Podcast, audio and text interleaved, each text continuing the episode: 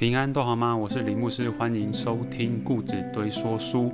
上一集我们看见了金牛犊事件当中，摩西怎么样替百姓来说情，还有也看见了亚伦是如何的避重就轻。今天我们要来继续看以色列百姓总是要继续往前走，但上帝气到不想跟这群百姓走在一起。摩西知道这是如何再次的向百姓说情，就让我们继续听下去。金牛犊事件对以色列百姓的元气真的是大伤啊！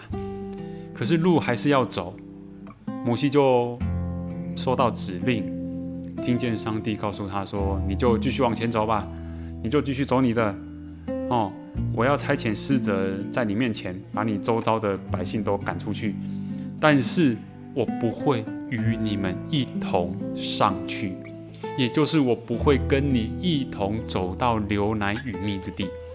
上帝气到不想跟以色列百姓在一起了，气死了。当摩西和百姓得知这消息，每个人都非常的哀伤。我们一路走来，不就是神跟着我们吗？今天他竟然不跟我们同去了，那我们该怎么办？百姓们哀伤，也脱下了他们的首饰，集中起来交给摩西。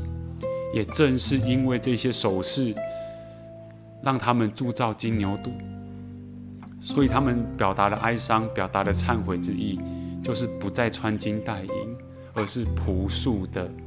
行走这一趟旷野的道路，摩西进了会幕，旁边站着以色列百姓。我们可以看见那画面是摩西走进会幕里头，以色列百姓在外围站立在自己的帐篷门口，没有人敢做其他的事，一起在那边等候。摩西接受指令，出来向他们宣布。我们也看见摩西的年轻助手约书亚，也没有离开会幕，陪在摩西的不远处，身边的不远处。帐篷里面的情况如何呢？我们看见圣经里头出现了“朋友”这个词汇。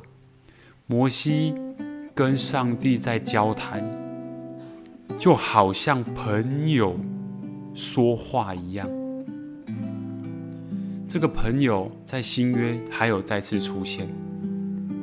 耶稣又说：“从今以后，我再也不称你为仆人，称你为朋友了，因为你遵行了父指令、天父的命令。”有一首诗歌也叫《寄贺朋友》，就是压缩当灯嘴瓜干欢乐。我们都晓得物以类聚，人以群分，总是有特殊喜好的会聚在一起。爱打球的聚集一起打球，爱聊天的聚在一起聊天。但在这边，神是如此的神圣，他却愿意与我们。一同说话，当朋友。我们晓得以前古代要到皇帝那里去说话，根本就是难如登天呐，必须中间经过咚咚咚咚一堆人的传话才传得到。消息是否能上达天听，还是个未知数。但今天，摩西可以如同朋友一般跟上帝说话，我们今天也可以透过相信耶稣，透过祷告。我们也可以跟上帝如同朋友一般的促膝长谈，但前提是我们必须要遵行天父的心意。他们的对谈内容是说情，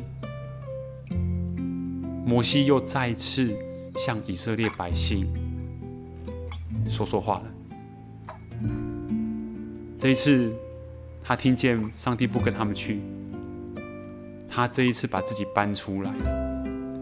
摩西跟上帝说：“我如今落在你眼前蒙恩，求你将你的道路指示我，使我可以认识你，并在你眼前蒙恩。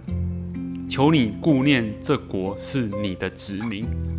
讲白了，摩西就是跟上帝说：“啊，兄弟啊，我怎样的树好好啊，鸡喜好啊，但是求你看在你指示我的份上，也如此的恩待你的百姓。”也如此恩待这一群印着景象的以色列民。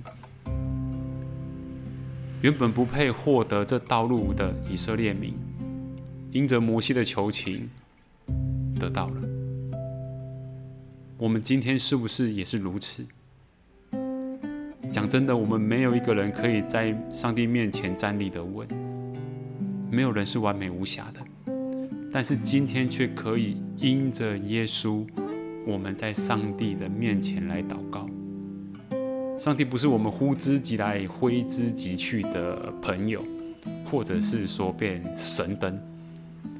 今天我们祷告是否带着恭敬的心来礼拜堂？是否带着敬畏的心呢？我们看见摩西跟上帝的对话，也让我们看见神的荣光，让。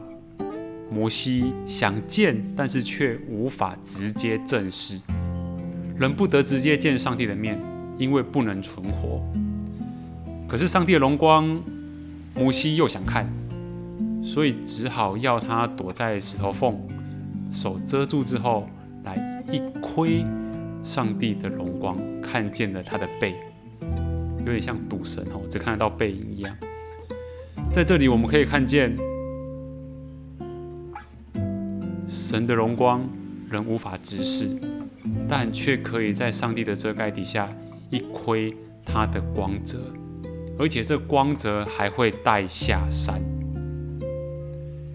今天的这一集，我们主要就是在讲摩西又再次替以色列百姓说情了。简言之，若我蒙恩，也求你使百姓蒙恩。这像不像我们基督徒或神的儿女应该有的样式？因着自己蒙福，也使众人来蒙福。愿神帮助我们，我们期待再相逢。